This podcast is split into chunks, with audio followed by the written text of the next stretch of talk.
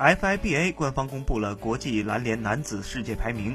亚太区方面，澳大利亚队以六百七十三点六分排名第一，紧随其后的依次是四百四十三点七分的伊朗队，四百二十五点五分的新西兰队，中国队三百九十点九分排名第四。新西兰成为了上升最多的球队，他们上升了十四位，排名亚太区第三位。除此之外，FIBA 还发布了二零一九年世界篮球报告。CBA 是场均得分最高的 FIBA 联赛，上赛季场均能够得到八十九分。澳大利亚联赛以场均八十八点九分排名世界第二，德国联赛以八十四点五分排名世界第三。下赛季的 CBA 有一些变化，二十支球队根据上赛季的排名被分成四个小组，每个小组五支球队。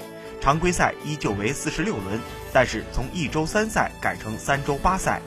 二零一九到二零赛季常规赛将从十一月一号开始，二零二零年三月十二号结束。